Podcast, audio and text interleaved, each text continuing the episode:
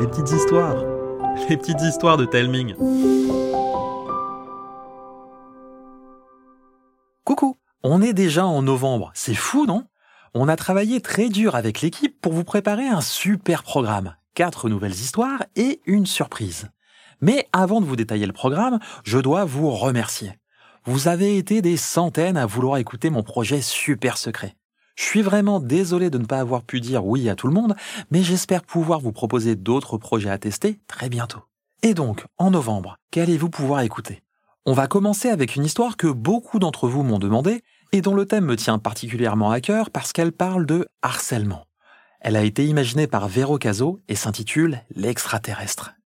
Vous aurez le droit ensuite à une histoire d'Andoris, qui s'intitule La nouvelle maison de Baptiste. Elle parle de déménagement et de tout ce qui va avec. La tristesse de partir, la peur d'arriver dans un nouvel endroit, de le découvrir, et de se faire de nouveaux copains et de perdre les anciens.